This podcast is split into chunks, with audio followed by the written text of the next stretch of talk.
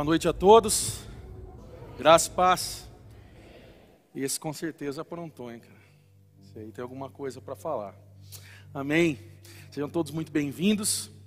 Uma alegria ter você aqui na CR mais uma vez. Se você hoje é a sua primeira vez, seja muito bem-vindo também. É uma alegria recebê-lo e eu espero que você possa se sentir à vontade aqui. Quero lembrar que ao final nós vamos embora tão rápido, pois hoje é uma, uma noite para a gente poder comer bastante juntos, aí tem um tempo de comunhão. Então, ao final, não se esqueça, nós vamos ter um tempo aí, o pessoal preparou um cuscuz maravilhoso, e aí nós vamos poder ter esse tempo de comunhão juntos, amém? Já sei de alguns aí que já mandaram foto dizendo, olha, levei até pimenta, então para aqueles que gostam de pimenta, também tem uma pimentinha aí muito boa. Ah, nós estamos numa série chamada Corra do Seu Passado, e nós falamos um pouquinho Durante essas duas semanas se passaram alguns temas muito específicos. Trabalhamos na primeira semana falando sobre os rótulos que muitas vezes nos unem, os rótulos que muitas vezes nos ferem, e falamos um pouco sobre isso, como se livrar desses rótulos. A semana passada falamos um pouco sobre a parte do perdão, sobre nós perdoarmos pessoas que nos feriram. E fizemos aqui uma pergunta ah, sobre quem aqui tinha pessoas ou já tiveram a experiência de pessoas que feriram, ou que, foram, que você foi ferido por alguém. E foi praticamente unânime o levantar de mãos. E se você não ouviu essas mensagens, se você não assistiu essas mensagens, você pode procurar através do nosso canal no YouTube, você pode procurar através do nosso Spotify e ouvir essas mensagens de forma gratuita. Você pode também compartilhar isso a outras pessoas. Quero aproveitar da boa noite quem está em casa nesse momento ou assistindo de outra cidade. Seja muito bem-vindo aí ao nosso canal, do ACR Online. Que Deus abençoe você. Mas hoje eu quero falar de algo muito importante que nós lemos nos evangelhos, no Evangelho de Jesus. E me permita fazer uma pergunta para você novamente: quantos de vocês tiveram alguém que já mentiu para você, alguém que já te desapontou, alguém que já traiu você? Uh, e quando eu digo traição, eu não estou dizendo somente de relacionamento afetivo, de um casamento, um namoro, mas traições de amizades, traições profissionais. Quantos alguém tiveram aqui uma situação de que alguém te machucou de alguma forma? Você pode levantar apenas uma mão, porque duas eu sei que vai ser escandaloso, ok? Me permita fazer agora uma nova pergunta para você. Quantos de vocês fizeram essas mesmas coisas com outras pessoas? Eu gostaria que você levantasse sua mão. Eu sei que agora começa a doer um pouco o cotovelo, as mãos já não são tão bem levantadas, tudo bem, eu entendo isso. A gente começa ficar um pouco assim, né, é, hesitar em levantar a mão, porque quando nós somos o ofensor, quando nós falhamos com alguém, é mais difícil de assumir. Agora, quando nós temos o papel de vítima, daí é mais fácil, a gente levanta as duas mãos. E é interessante que a gente ouve esse tipo de mensagem dentro da igreja, nas igrejas por aí afora. Nós ouvimos muito falar sobre o papel da vítima. Ouvimos muito falar sobre aquele que foi ferido, como nós devemos perdoar, é, que nós devemos liberar perdão, é, que as pessoas têm que trazer o perdão até nós. Mas é muito raro nós falarmos sobre assumir as nossas ofensas aos outros. É muito raro nós falarmos sobre aquilo que nós falhamos e que nós devemos consertar diante do próximo. Aliás, se nós lembrarmos bem da oração do Pai Nosso, que, que Jesus fala né, em Mateus capítulo 6, a coisa começa a ficar um pouquinho mais complicada para o nosso lado, porque deveríamos resolver essas situações, deveríamos saber lidar com essas situações. Então, o que eu quero falar hoje aqui, dentro desse contexto da Bíblia, e falar da Bíblia, a pergunta é: o que fazemos quando somos a pessoa que machucou ou prejudicou outra pessoa? Hoje eu não quero falar com a vítima, hoje eu quero falar com o agressor. E querendo ou não, eu e você somos agressores também nessa parte nós falhamos com pessoas. Nós muitas vezes gostamos do papel de vítima porque é muito mais fácil dizer assim, é tudo culpa dele. Na escola a gente era assim, nós aprontávamos, brigávamos, e você de repente pegava alguma coisa, jogava na professora quando ela estava de costa. Quem já fez isso pode levantar a mão, por favor. Tá bom, não estou sozinho. Eu tenho pessoas que estudaram comigo aqui, estou olhando para elas e que bom que elas levantaram a mão, porque senão ia ter exposição de pessoas. Mas Quantas vezes nós fizemos isso e de repente olhamos e falamos, foi ele. Foi ele. Eu me lembro de histórias assim, foi o Albert. Ah, não, não, foi aquele pessoalzinho do fundão, eu estou mais para frente, eu sou o nerd, estava nada. A gente estava aprontando junto. o que nós fazemos quando nós somos essa pessoa que machucou ou que prejudicou outra pessoa. Mateus capítulo 5, nós vamos ler versículo 23 e 24. Mateus capítulo 5, versículo 23 e 24.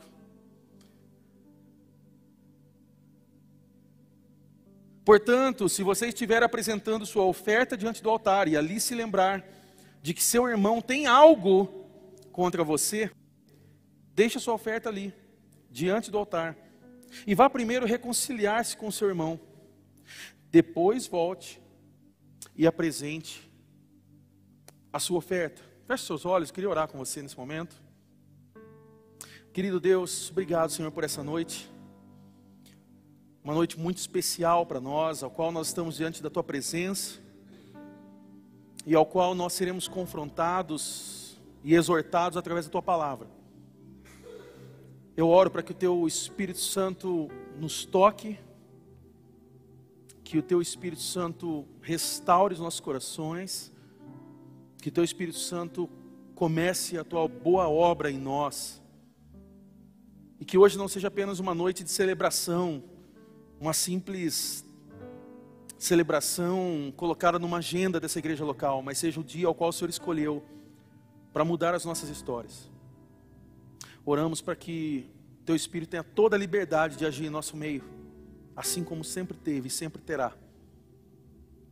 Que o Senhor se mova no nosso meio agora e toque-nos através da Tua palavra, em nome de Jesus. Se você crê comigo, diga amém. Amém. Lemos então Mateus capítulo 5, e aqui é interessante que Jesus está falando sobre oferta. E aqui começamos a compreender algumas coisas, então, que a oferta agradável a Deus, ela precisa vir de quem tem um coração livre de ofensa e de mágoa. Nós começamos a entender então aqui dentro dessa passagem, nós vamos explicar já o que está acontecendo aqui, mas olhando aqui, nós vemos que reconciliar com o desafeto, reconciliar com alguém que nós temos um problema, um grave problema ou um pequeno problema, deve preceder, ou seja, deve ser antecipado à minha oferta no altar. E aqui nós não estamos falando apenas de generosidade, como a pastora Marcela acabou de falar com muita propriedade, mas estamos falando sobre a nossa adoração, sobre o nosso ato de adorar a Deus. Ou seja, primeiro, Deus aceita a vida do adorador, depois ele aceita a oferta. Charles Spurgeon, um dos grandes pregadores, considerado o príncipe dos pregadores, ele diz que a regra aqui nesse contexto de Mateus 5 é primeiro as pazes com o homem e depois a aceitação de Deus. Primeiro as pazes com quem nós estamos aqui nessa noite, depois a aceitação de Deus. Um outro teólogo muito conhecido, Warren Wiersbe, ele diz que a pessoa que se recusa a perdoar o seu irmão está destruindo a mesma ponte sobre a qual ela precisa andar. E o que está acontecendo aqui nessa passagem? Jesus está fazendo o discurso mais conhecido dele, conhecido como Sermão do Monte. Aqui ele está numa parte, ele está falando sobre homicídio, ele está falando sobre aquele que mata, aquele que fere o outro. E aqui nesses versículos, Jesus está fazendo uma observação importante, que muitas vezes nós estamos esquecendo. E o que está acontecendo aqui? Os fariseus, eles estavam concentrados apenas no ato externo de adoração. O que é o ato externo de adoração? É o que é visível. É aquela pessoa que chega diante da igreja, contextualizando para os dias atuais, é aquela pessoa que chega com a roupa de crente, a roupa de evangélico, então ele vem até a igreja, ele, ele tem um dialeto dele, um próprio crentez dele, então ele fala palavras bonitas, ele chega até esse salão, ele levanta suas mãos, ele canta, até sai lágrima dos olhos, mas fica exatamente por aí, em algo externo, eles não olhavam o que estava acontecendo internamente na vida de uma pessoa. Ou seja, o que tornava alguém bom era apenas estar ali presente, ter uma estética, uma aparência e estava tudo ok. Isso acontece nos dias atuais. As pessoas estão transformando celebrações e cultos a Deus em simplesmente um check-in de crente. Eu tenho dito a muitas pessoas que as celebrações protestantes, evangélicas, estão infelizmente se tornando, estão se tornando missas, ao qual as pessoas passam por ali, não conversam com ninguém, simplesmente vão embora e, e tudo bem, está tá tudo jóia, está tudo ok. não há relacionamento, não há arrependimento, não há cura, não há transformação. Ou seja, se se um homem ele se conformasse, tivesse tudo bem com ele, com esses ritos, né, externos da religião, porque aqui nós estamos falando da religião, por mais que ele tivesse inveja, malícia, maldade no coração, para eles estavam tudo bem, eles pensavam que está tudo bem. Você pode continuar sendo invejoso, está tudo bem, sua aparência está legal. Você pode continuar pecando, está tudo legal. Você pode continuar odiando o seu irmão que está sentado aqui nessa noite, mas está tudo bem. Só que Jesus ele vem e ele ensina uma doutrina diferente ali. E é por isso que eu amo Jesus, eu sou apaixonado pelo Evangelho, porque aqui ele vem e ele pega, e tudo aquilo que eles achavam que estava tudo ok, Jesus vem e chuta tudo isso. Porque aqui Jesus ele propõe uma doutrina diferente, ele está dizendo: é mais importante ter o coração certo do que realizar esse ato externo. É mais importante eu estar bem alinhado internamente, eu estar perdoado, eu liberar perdão sobre as pessoas, eu viver essa experiência de cura da minha alma, eu, eu liberar, eh, tirar esse sentimento de raiva dentro de mim, do que simplesmente estar bem vestido para um culto essa noite. Em alguns momentos da minha caminhada com a minha família, a gente, eu, a Maio, o B, a gente, nós gostamos de brincar bastante em casa. E a gente gosta de se divertir com o B, a gente gosta de brincar, às vezes a gente pega os dois, a gente pega no pé dele, a gente começa a brincar. E a gente é pai novo ainda, seis anos de idade, então tem hora que a gente passa do limite com ele, aí tem hora que ele chora, a gente corre abraçar ele e tal. A gente está aprendendo muita coisa ainda, vamos aprender muita coisa no caminho. Mas tem hora que ele pisa na bola com a gente. E tem hora que ele ofende a gente assim, faz uma piadinha também. Eu não sei de quem ele aprendeu isso, assim, esse negócio de piada, assim. Não sei de quem. Mas ele faz uma piada, assim, alguma coisa, e aquilo não pega bem. E aí é a hora que ele fala, parou, parou, parou. E ele, não, vamos continuar brincando. Ele disse, ok. E aí eu, eu ou a Marcela, falou, parou. O que você fez agora é errado. Você falou algo que não deveria ter falado. E agora a brincadeira vai parar. Porque enquanto você não se consertar, agora a gente não continua a brincadeira. E aí, naquele momento, ele para e ele abaixa a cabeça e ele. Ah, é verdade. E muitas vezes ele vai até mim, ó, mas ele fala assim: me perdoa. Eu errei naquilo, eu não deveria ter falado isso. Ultimamente ele está meio complexado. Ele fala assim: eu sou assim mesmo. Eu falo: calma, calma, calma. A gente está no setembro amarelo, mas maneira. Né? E aí ele fala assim: não, eu sou assim mesmo. Eu falo, não, você não é assim mesmo.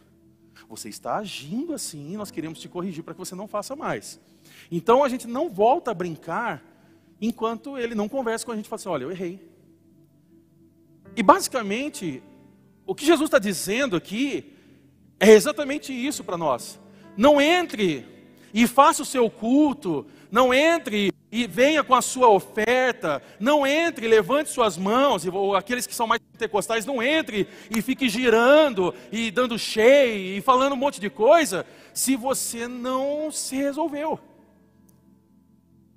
Não venha até a minha presença se as coisas não estão muito bem resolvidas porque não faz sentido. Ou seja, é nós não fazermos essa atuação religiosa quando nós ainda a amamos ou continuamos defendendo muitas falhas que nós temos e está tudo bem. Esses dias eu estava brincando com o Issar sobre isso. Estava falando dessa frase. Falei, eu vou começar a usar a frase que todo mundo usa lá fora. Pode fazer o que quiser e está tudo bem. Essa é a frase da vez.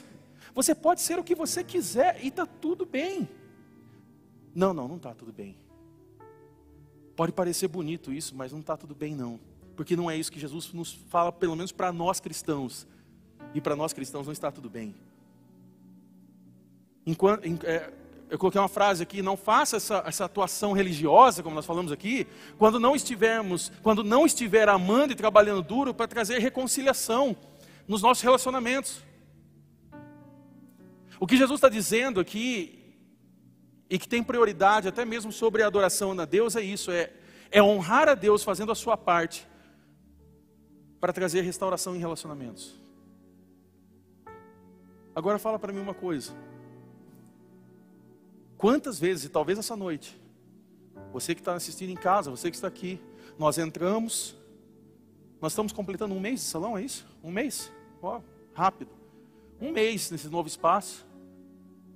Mas quantas vezes entramos por essas portas, seja essa ou a antiga, onde você congregava, e nós entramos simplesmente, levantamos adoração a Deus e nos expressamos diante de Deus, mas não estamos bem, estamos mal resolvidos.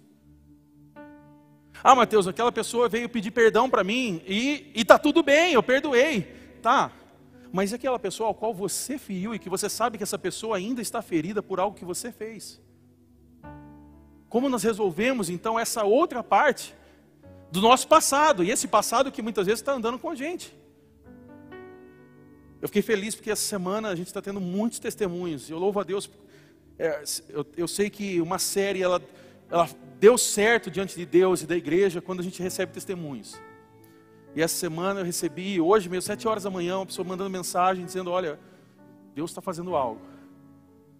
Pessoas que tiveram que sair de suas casas e até o vizinho, tocar na porta do vizinho: Olha, tinha alguma coisa errada aí, não sei, parece que você agiu assim. Não, eu achei que era você. Lembra que a gente falou semana passada sobre as comunicações, as falhas de comunicações que às vezes eu acho que aquela pessoa está brava comigo, então eu não converso com ela até que ela venha falar comigo. E o que aquela pessoa faz? Não conversa comigo até que eu vá lá perguntar. Ou seja, a gente fica cinco anos sem conversar. E aí quando a gente chega, fala, eita, vamos resolver aquele negócio? Que negócio? Está resolvido. Eu falo, não, mas eu não sabia. É, eu também não. E às vezes nós estamos desperdiçando relacionamentos poderosos que Deus poderia usar eu e você para marcar histórias, para tocar outras vidas. E algumas pessoas têm testemunhado isso. Essa semana, pessoas que tiveram que na casa de irmãos para pedir perdão. Pessoas que foram surpreendidas recebendo perdão, de pessoas que visitaram e falaram assim: Olha, eu preciso falar com você. Eu preciso te abraçar, porque eu não quero mais ficar desse jeito. Me perdoa. Me perdoa. Vamos continuar nossa amizade, da onde a gente parou e vamos quebrar isso, vamos continuar a caminhada. E isso é o motivo de glorificar a Deus. Famílias estão sendo restauradas, amizades estão sendo restauradas, ministérios estão sendo restaurados. Só que é interessante que Jesus diz no mesmo capítulo, capítulo 5, versículo 9, ele diz: Bem-aventurados pacificadores, repita comigo, pacificadores. Bem-aventurados pacificadores, pois serão chamados filhos de Deus. Capítulo 5 aqui fala sobre as bem-aventuranças. Só que essa chamada de Jesus para nós é interessante, porque em algum momento a gente pode confundir o pacificador com o passador de pano. Mateus, o que é passador de pano? É aquele abafador de conflitos. Sabe aquele cara que. Sabe, quem lembra do desenho do pica-pau ali, lavando o navio ali assim? Tá, molhando o que já está molhado, tá tudo bem, viu? Deixa quieto. A gíria de hoje é passando pano. Você está passando pano para a situação, você está deixando quieto. Você não está confrontando. O que, que o passador de pano faz? Ele evita o confronto para manter a paz. Não, eu está errado a situação, mas eu não vou resolver. Deixa ele tocando ali, eu fico aqui. Está saindo um som legal, eu também estou aqui na minha. Ele não mexe comigo, não mexe com ele, a gente não. Está tudo bem. Pacificador não, ele não foge do diálogo. Ele não foge do, do problema ou do confronto, ele não foge da conversa. Ele participa disso visando trazer paz. Esse é o pacificador. Diante daquilo que Jesus está nos ensinando. E desse, dentro desse contexto aqui, existe um amigo e existe um inimigo para essa pacificação. O maior inimigo é o orgulho. Repita comigo: orgulho. O maior inimigo de uma pacificação é o orgulho. Eu sei que alguns podem estar cutucando, está vendo? Você que é orgulhoso aí. Eu sei que tem alguns cutucando aí, mas por favor, mantenha. Mas o maior amigo da pacificação é a humildade. Repita comigo, humildade. Ou seja, o maior inimigo é o orgulho, o maior amigo é a humildade. O que é o orgulho aqui? Deixa eu te dar um exemplo. Mostre para mim um, uma relação com tensão, seja ela um casamento, um namoro, um trabalho, uma amizade, um time de futebol, o que for, eu posso apresentar para você com toda certeza duas pessoas orgulhosas que estão lá dizendo assim: ó, eu não vou me desculpar. Eu não vou me desculpar porque foi ele que fez, ele que vem até mim. Não, eu, eu olha, eu, se ele quiser, ele que me procure, porque se depender de mim, eu não, eu não resolvo. Quem conhece, gente, sim, levanta a mão. Tá, mas pode apontar para você. Eu sei que você levantou meio tipo, não, é você mesmo, né? O que, que é o orgulho aqui? E aí a gente começa a entender isso, que são duas pessoas que estão em falta aqui. de resolução. E eu sei que você não é responsável pela outra pessoa, mas você é parte de um problema. Romanos 12, versículo 28 diz algo interessante: diz: No que depender de vocês, façam todo o possível para viver em paz com todas. Repita comigo: todas. Todas as pessoas. O que, que o orgulho então está dizendo aqui? Eu estou certo, eu não vou mudar meu pensamento. Ele ou ela que venha pedir perdão, caso contrário, eu estou na minha, não vou ceder. O que, que a humildade diz? Do outro lado, ela vai dizer: Olha, você sabe, eu possuo uma parte desse problema. Na verdade, eu estava errado e eu quero ser fiel diante de Deus e eu quero me humilhar nesse momento e reconhecer a minha parte de erro. Quando eu falo de reconhecer parte, cuidado para você não colocar números, tá? Porque eu sei que tem gente que fala assim: não, eu reconheço que eu tenho os 3% de culpa e os outros 97% são seu. Que aí não vai resolver conflito, eu acho que você vai criar um maior tá? Então, não coloca cálculo, experiência própria, tá? Não, não faça cálculos, apenas reconheça a sua parte. Eu, eu sei que eu estou errado. E mesmo que você sinta que você está certo, não, mas eu acho que dentro de mim eu estou certo. O que você vai fazer nesse contexto, o que você pode fazer nesse contexto é: eu amo essa pessoa mais do que eu amo estar certo. Tá, eu sei que você está em silêncio nesse momento, eu sei que não é o tipo da mensagem de você sair gritando. Mas a ideia é essa: eu amo esse relacionamento e valorizo esse relacionamento mais do que estar certo. Então, para a gente avançar aqui, me permita falar sobre cinco ações específicas que eu e você nós podemos compreender nesse processo de pedir perdão e de pedir desculpas a alguém. E eu queria falar com você esses cinco pontos para que nós possamos aprender isso. E eu creio pelo Espírito Santo de Deus que hoje à noite nós comemos cuscuz, mas hoje à noite também de pedir perdão. Hoje é noite de nós nos abraçarmos, mas hoje é noite talvez de nós chorarmos abraçados, liberando e estendendo perdão uns aos outros. Talvez hoje é dia que você vai sair daqui desse lugar e você talvez não vai ter muito tempo, você vai comprar um cuscuz rapidinho e você vai sair correndo para chegar até alguém e perdoar alguém, liberar perdão. De você chegar até alguém e falar assim: agora sim está tudo bem.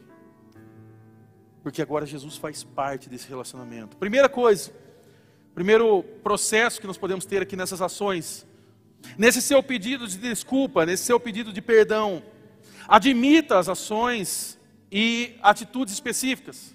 Nesse primeiro processo, nesse pedido seu de perdão, admita ações e atitudes específicas. E por que, que eu falo de você ser específico? Porque quando você é específico, a cura. Você está falando exatamente sobre o que precisa ser falado. Aqui está o que eu fiz. Então eu chego à pessoa e Natanael, eu fiz isso, isso e isso, e por causa disso eu estou pedindo perdão. Não é chegar ali, é, ah, ah, sabe o que é? Olha, a gente não está bem, mas toca aí. Não, não está resolvido. Porque não, se, não tem, se não tem o porquê não está bem, então tem que ser falado. É exatamente chegar e falar: olha, sinto muito por ter gritado com você. Sinto muito porque me, é, me perdoe porque eu menti nessa situação. Me perdoe porque aquele dia eu fui infeliz e eu cometi uma atitude ao qual eu sei que deixou você ferido ao qual você talvez não está falando mais, mas eu sei que talvez existe uma dor sobre o seu coração nisso.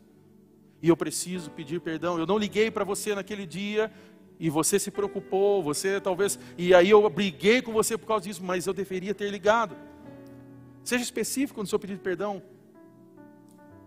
Agora algumas pessoas dizem assim: "Ah, mas eu não fiz nada, eu não fiz isso, não é sobre isso, eu não fiz nada". Algumas pessoas talvez precisam se desculpar também por não fazer nada. Mateus, onde você quer chegar com isso, cara? A gente está lascado em tudo, por qualquer caminho desse jogo aí. É, a gente está. Porque muitas vezes é o que não fazemos que justifica o pedido de perdão. Os teólogos, quando estudam sobre o pecado, eles dividem o pecado em duas categorias. Eles chamam pecados de comissão, que são os pecados ao qual nós cometemos, e os pecados de omissão, que são as coisas que nós deveríamos ter feito, mas por não fazê-las, na verdade se torna um pecado. Se você for estudar ah, sobre isso, há, há algo que você pode ler, que seria o Catecismo de Westminster, E se você estudar isso lá, vai dizer que o pecado, né, define o pecado como qualquer falta de conformidade com a lei de Deus, ou qualquer transgressão desta lei. Simplificando aqui, o Catecismo de Westminster diz o seguinte: um pecado de omissão é qualquer falta de conformidade com a lei de Deus, ou deixar de fazer o que Deus ordena, o que é tão grave quanto transgredir ativamente o que Ele ordena. Resumindo, Mateus, mas eu não consegui ler o livro de o Catecismo de Westminster. Tudo bem, Tiago, capítulo 4, versículo 17. Portanto, aquele que sabe que deve fazer o bem e não o faz nisso está pecando. E eu creio de verdade que há tantos relacionamentos, mas tantos relacionamentos que seriam curados se nós pedíssemos perdão especificamente pelo que nós não fizemos também. Me perdoe por eu não ter te protegido no momento que eu era para te proteger. Eu deveria ter feito isso. Me perdoe no momento em que eu estava ocupado, trabalhando tanto tempo, com tantas horas, e eu negligenciei o tempo junto a você. Em alguns momentos da minha caminhada, e eu sei que quem é passa por isso, e se não passou, vai passar. Às vezes nós somos confrontados pelos nossos filhos. E eu já tive essa experiência de ser confrontado pelo meu filho de apenas seis anos. E algumas vezes eu eu olhei para ele e, e respondi duramente. Em alguns momentos eu abaixei a cabeça e chorei. E eu me lembro que em algumas dessas vezes chegou até mim e eu estava ali lendo, estudando, escrevendo ou assistindo uma mensagem, alguma coisa do tipo, e ele, papai, você só faz isso, você não, você não consegue, desliga um pouco, vamos brincar um pouquinho de futebol. E eu, B, eu estou estudando, eu estou escrevendo as coisas, eu tenho as coisas da igreja. B, por favor, me dá um tempo, por favor. E ele virar e falar, papai, você só tem tempo para isso, você nunca joga bola comigo. E muitas vezes eu falo, B, vai para lá, por favor. E ele sair, cabeça baixa. E depois eu parar e pensar, falar, o que, que eu estou fazendo? E teve dias que eu fui duro com ele, e eu tive que chamá-lo e pedir perdão. E eu me lembro da experiência, eu tive hoje à tarde uma experiência com ele, e com a Mar, eu, eu, eu estava digitando, eu estava um pouco ansioso lá, escrevendo as coisas. Eu falei, nossa, falta pouco tempo, e já de manhã eu fui meio ríspido com eles. Falei, olha, hoje eu me deixo sentado escrevendo, eu preciso ficar aqui. Falei, ó, oh, por favor, eu preciso ficar aqui nesse canto. E eu não falei tão docemente assim. E eu parei o que estava fazendo, não tinha terminado a mensagem ainda. Eu falei, eu preciso ir lá. E eu fui até a cozinha, e eu pude beijar minha esposa, e dizer, olha, eu te amo. Obrigado por tudo. E eu fui até a sala e eu cheguei ali, o Bernardo estava assistindo TV. E eu cheguei, parei um pouquinho ali, eu pude pegá-lo, falei, para um pouquinho de assistir. Ele, por quê? Falei, porque eu preciso dizer que eu te amo. E que eu me importo com você. E eu parei de fazer o que eu estava fazendo só para vir dizer o quanto eu te amo. Eu carreguei ele no colo, ele olhou para mim assim sorrindo e, pôde olhar para mim e falar assim: Eu amo você, papai.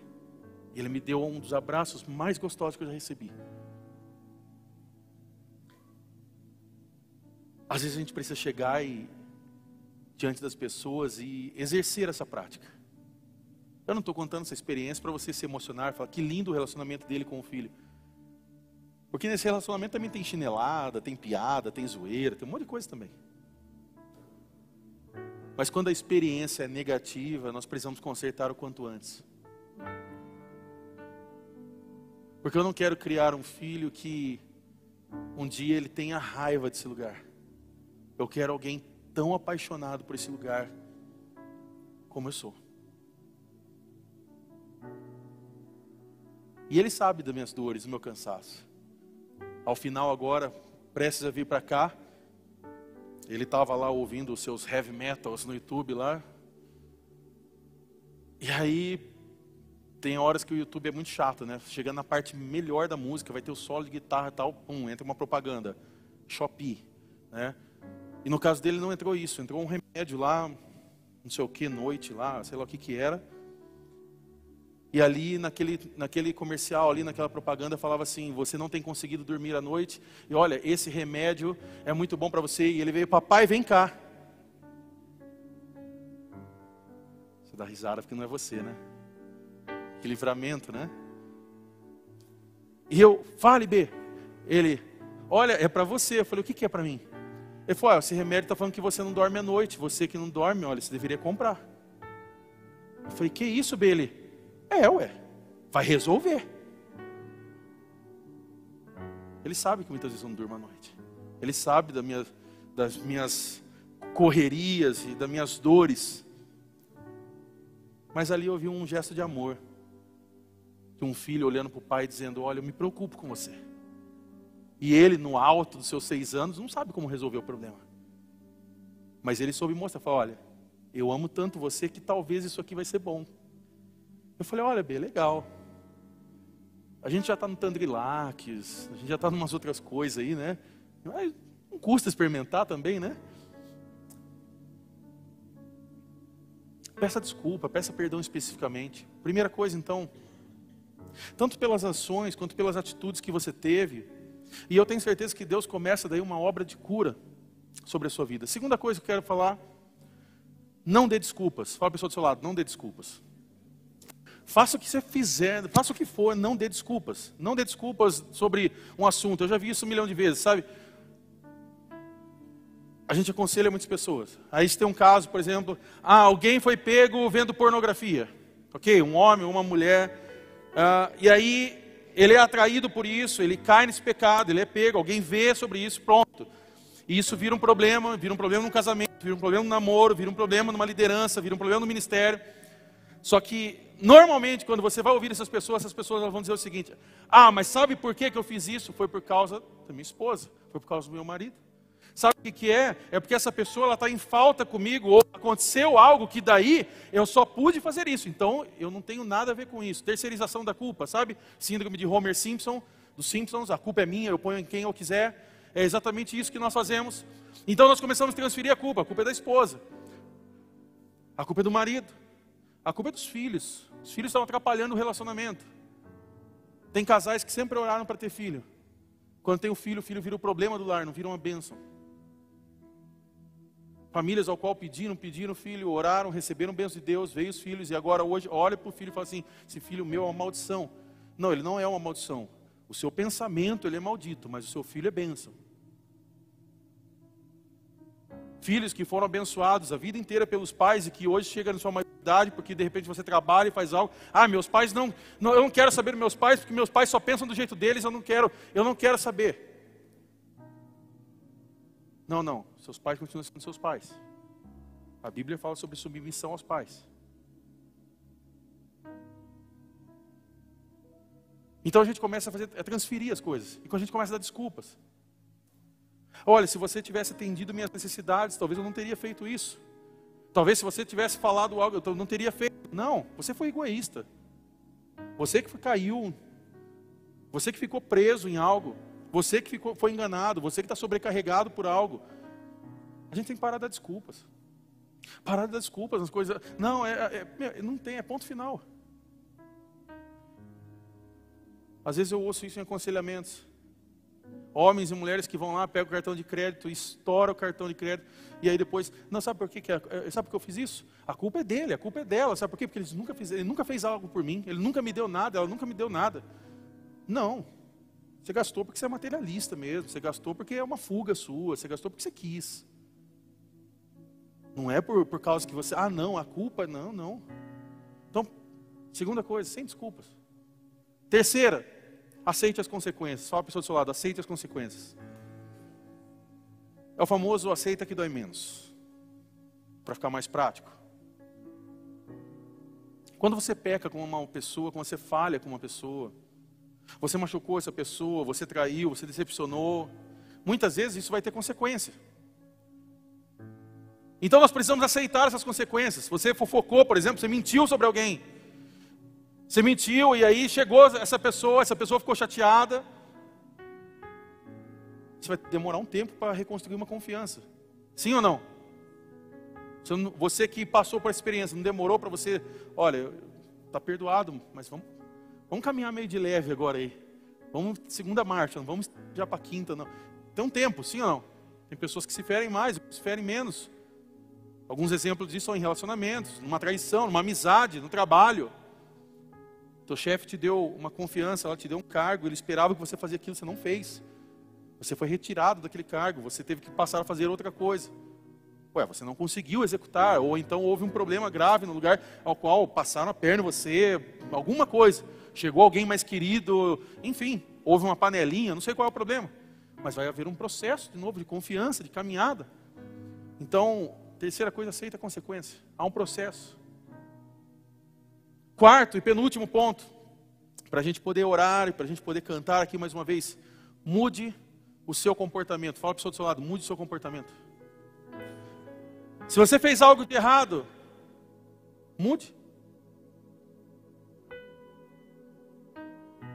Não grite com uma pessoa e depois você pede desculpas e, ah, me desculpa ter gritado com você. Daí você grita de novo e, não, desculpa, e, e vira um loop infinito ao qual não se resolve. Mude seu, mude seu comportamento. Procura ajuda. Procura um aconselhamento. E se eu posso dar uma dica aqui, já fazer um grande marketing nosso, procura um CR Casa. Sabe onde nós temos aprendido e vencido muitos problemas do nosso caráter e transformação de vida todos os dias? Nosso CR Casa. Porque a gente senta com pessoas, a gente começa a conversar com pessoas, e a gente começa a ouvir histórias. E aí a gente começa a ouvir essas histórias, a gente começa a compreender a caminhada de um e de outro, e nós começamos a ver também o quanto há de fala em nós. E aí nós vemos que nós não somos perfeitos, mas também há outros imperfeitos naquele lugar. E aí isso começa a gerar cura, porque a gente começa a ouvir o testemunho do outro, isso alimenta a minha fé. Então eu também começo, poxa, se ele conseguiu, eu também posso, então eu também vou nesse caminho. E daqui a pouco as pessoas começam a ter transformações de vida, é o que está acontecendo. Essa semana agora, estava ouvindo os líderes, líderes falando para mim assim: olha, a gente tem um grupo dos líderes CR Casa, e eles vão mandando as fotos de tudo que está acontecendo, e aí eles mandando a foto dizendo assim: olha, houve cura essa semana dentro do CR Casa, houve pedidos de perdão. Houve pessoas que foram transformadas, tem pessoas que estão mudando de vida, tem líderes que estão sendo transformados. Então procura um pequeno grupo nosso, procura um CRK. Ah, mas sabe o que, que é? É que eu não gosto. Ah, sabe o que, que é? É que eu acho assim. Não, não, sabe o que, que é? É que você não quer ser confrontado pela palavra de Deus. É que você tem medo de relacionamentos, porque talvez você já se feriu no passado e você não se abriu nem para o perdão e nem para poder ensinar alguém sobre algo. É por isso. Não adianta falar que, ah, não, é por causa de tempo. Não. Olha o tempo que a gente arranja para assistir Copa do Mundo, para ir para o shopping, fazer as coisas. Não é tempo. Quem dita o tempo é as nossas prioridades. A gente tem tempo para pecar, a gente tem tempo para acessar o site errado, a gente tem tempo para fofocar, a gente tem tempo para trabalhar demais, a gente tem tempo para perder a nossa família, a gente tem tempo para fazer compras erradas é que nós deixamos um restinho de tempo para poder ser curado, a gente deixa um restinho de tempo para ter relacionamentos, a gente deixa um restinho de tempo para servir o próximo.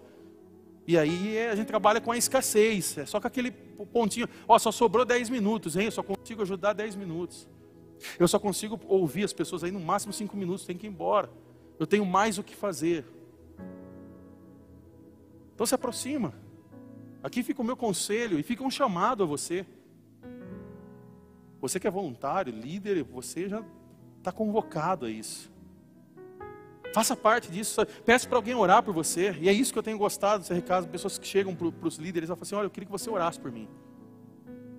Mas não é aquela ideia do passado, do, do crente seis horas, não é esse negócio de ah, que a pessoa que. Não, não. É a pessoa que chega e fala assim: Olha, não é ore por mim porque amanhã eu estou para fechar um negócio. Não, não. É a pessoa que chega e fala assim: Ore por mim, porque meu coração está angustiado Olha, eu preciso liberar perdão, ore por mim. A pessoa que confessa o pecado. E aí ela obtém cura, ela obtém perdão. E aí depois ela chega lá e testemunha isso aos outros. Aí o outro fala, poxa, o coração dele estava amargurado, agora está limpo. Então agora chegou minha vez. Eu também posso fazer isso. Sabe, é compartilhar as experiências, é receber cura através dessas conversas, através desse tempo que nós temos. E nós temos vivido isso. E o quinto e último, para nós podermos orar aqui. Peça perdão. Fala para o seu lado, peça perdão. Não é simplesmente sinto muito. Ou hoje em dia, foi mal. Não, não, é pedir perdão.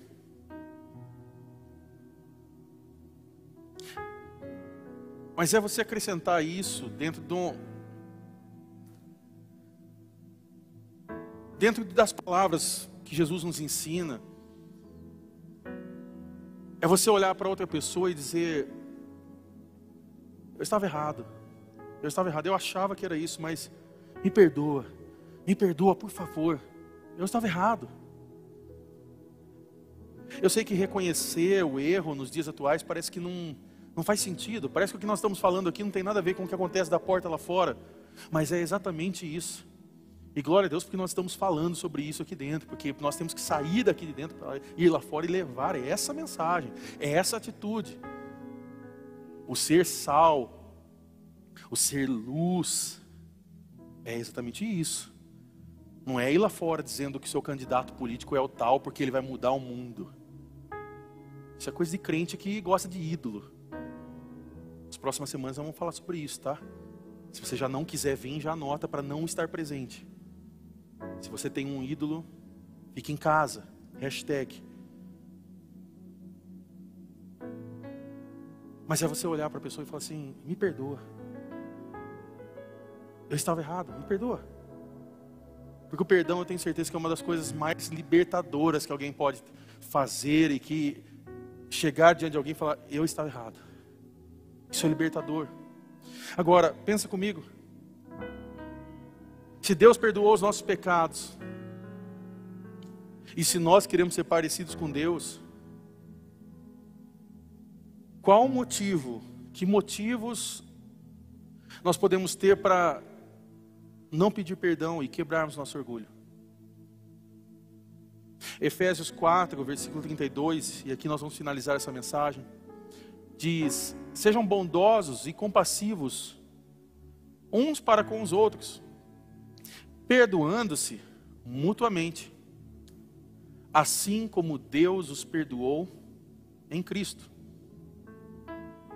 E se você me permite, eu quero fechar com uma frase de um pastor que eu amo muito, que é o pastor Hernandes Dias Lopes. E ele diz algo interessante, ele diz: "O perdão abre uma fonte de vida, onde a mágoa abriu uma cova de morte." O perdão abre uma fonte de vida, onde a mágoa abriu uma cova de morte. Eu quero convidar você a se colocar de pé nesse momento.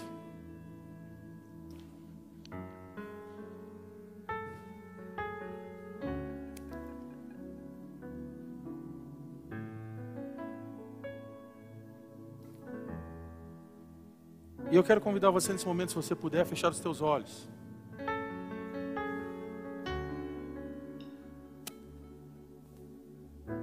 Eu quero fazer uma pergunta para você.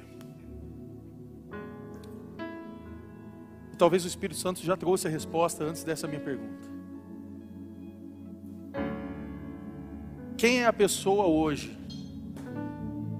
Ou quem são as pessoas ao qual hoje você deveria pedir perdão? Quem são as pessoas que hoje mesmo você deveria ter um contato Seja indo até essa pessoa, seja ligando para essa pessoa. Ou se essa pessoa não está próxima aqui, ela mora em outro lugar, quem é essa pessoa ao qual você deveria chegar agora diante dela, diante de Deus primeiro e agora posterior a essa pessoa e dizer: Me perdoa.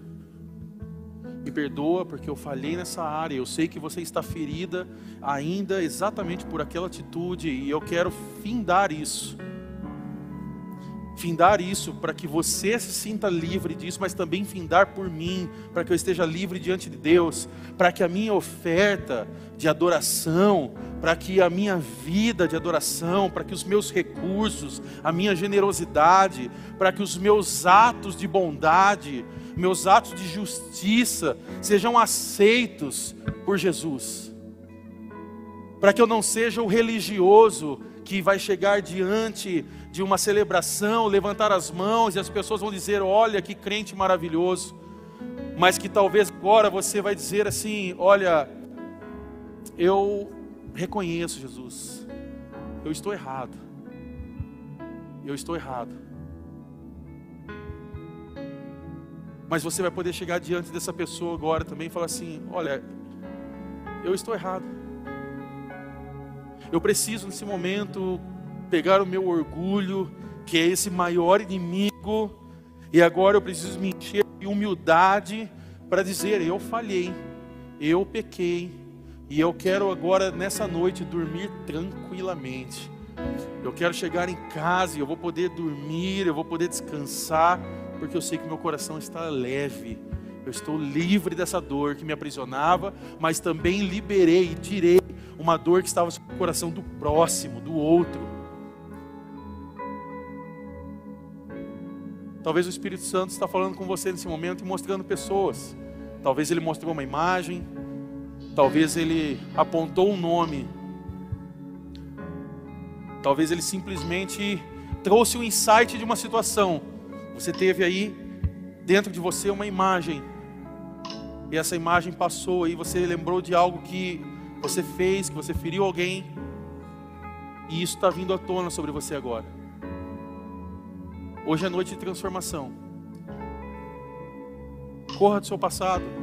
Não deixe que isso fique prendendo você e que você fique preso a uma situação que já aconteceu, sabe lá se é uma semana, duas semanas, um ano, dois anos, quanto tempo seja.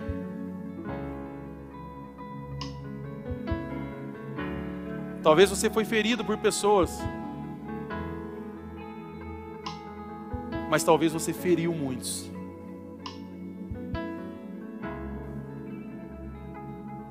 Quem é você nessa noite? Que sabe, Mateus, eu preciso me consertar diante de Deus, mas eu também preciso me consertar com alguma pessoa. Eu preciso pedir perdão, eu preciso me consertar com alguém. Você que está aqui nessa noite, que você sabe, Mateus, eu sou essa pessoa. Eu queria que no seu lugar você apenas levantasse a sua mão e falasse, eu sou essa pessoa, sem vergonha alguma. Mas você sabe, Mateus, eu preciso de cura. Glória a Deus, glória a Deus, glória a Deus, glória a Deus. Você que sabe, você que está levantando a sua mão, sai do seu lugar e vem aqui à frente. Eu quero orar por você. Saia do seu lugar, onde você estiver. Se o Espírito Santo mostrou alguém para você, não resista agora ao poder de Deus, ao poder de cura que Ele quer trazer nessa noite. Não importa, Mateus, mas eu vou ter que ir à frente. Sim, dê esse passo de fé sobre esse momento de cura da sua vida. Há algo que Ele quer fazer. E o mínimo que nós podemos fazer essa noite é darmos esse passo, dizendo: Senhor, eu preciso dessa cura. Eu preciso ser curado no Senhor para que eu possa ir lá e pedir perdão e viver essa experiência. Mateus, mas eu não sei como essa pessoa vai reagir. Isso não cabe a você. O que cabe dentro da sua atitude é chegar até essa pessoa e pedir perdão. O perdão abre uma fonte de vida, onde a mágoa abriu uma cova de morte. Hoje é noite de você fazer isso. Dizer isso diante de Deus, Senhor. Me perdoa. E me perdoa por quê? Por causa disso, disso, disso. Você vai dizer o que você precisa falar. Não é dar desculpas alguma. Mateus, mas eu vou ter que aceitar as consequências? Sim. Nós vamos aceitar as consequências. Mateus, eu vou ter que mudar meu comportamento? Sim. E com a ajuda do Espírito Santo fica muito mais fácil. Sozinho nós não conseguimos. Sozinho nós não chegamos a lugar nenhum. É somente por Ele, através dele, que nós somos mudados. Se há alguma coisa de bom em nós que nós podemos olhar e enxergar, é porque o Espírito Santo habita dentro de nós.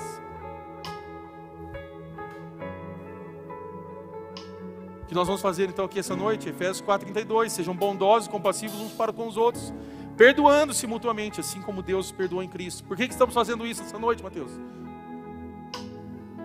Porque nós sabemos que um dia Jesus, através daquela cruz, nos perdoou. Porque nós sabemos que através daquela cruz, que era para mim e para você, nós fomos perdoados. E nós podemos chegar hoje diante de Deus, nós podemos chegar até Ele. E não é contabilizado os nossos pecados, o que aconteceu atrás não é mais olhado, nós já, já foi apagado. As coisas velhas já passaram, eis que tudo se fez novo eis que surgiram boas novas. Então, o que nós vamos fazer nesse momento é orar a Deus. Eu quero pedir para que os pastores possam vir aqui à frente. Há mais pessoas, eu tenho certeza que há mais pessoas sentadas no lugar que você precisa dar esse passo. Saia do seu lugar, não tenha vergonha. Se o Espírito Santo está mostrando para você algo, se o Espírito Santo está te confrontando agora nesse momento, saia do seu lugar. Eu não quero ficar aqui falando e, e, e, forçando ninguém a sair do lugar, mas eu sei que o Espírito Santo mostra que há pessoas nesse lugar que precisam ser curadas. Há pessoas que precisam pedir perdão e que hoje vai ser uma noite de cura. Você talvez vai fazer uma ligação, é aquela ligação ao qual você não esperava. Você fala, eu vou ligar para essa pessoa, Mateus. É exatamente essa pessoa. Você vai ligar e o Espírito Santo vai te quebrantar e vai haver cura.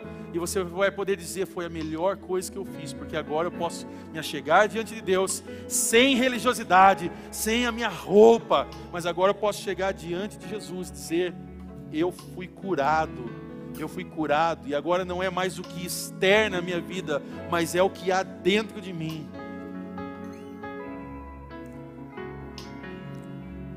Se você sabe que você é essa pessoa, sai do seu lugar e venha. Enquanto isso, nós vamos orar. Você que está aqui na frente, se você se sentir à vontade, você vai compartilhar isso com esses pastores que estão aqui à frente. Se houver mais pessoas, fique à vontade em vir. Há mais pessoas aqui. Eu peço que os pastores, líderes possam estar atentos nesse momento. Nós vamos cantar, nós vamos adorar a Ele, porque esse Deus ele é vitorioso. Esse Deus é um Deus poderoso. Ele venceu a morte, ele venceu o pecado, ele venceu essa ira que está sobre o seu coração, ele venceu essa mágoa que ainda ocupa o seu coração, mas que nessa noite vai ser arrancada pelo poder do nome de Jesus. Então nós vamos cantar que ele é vitorioso.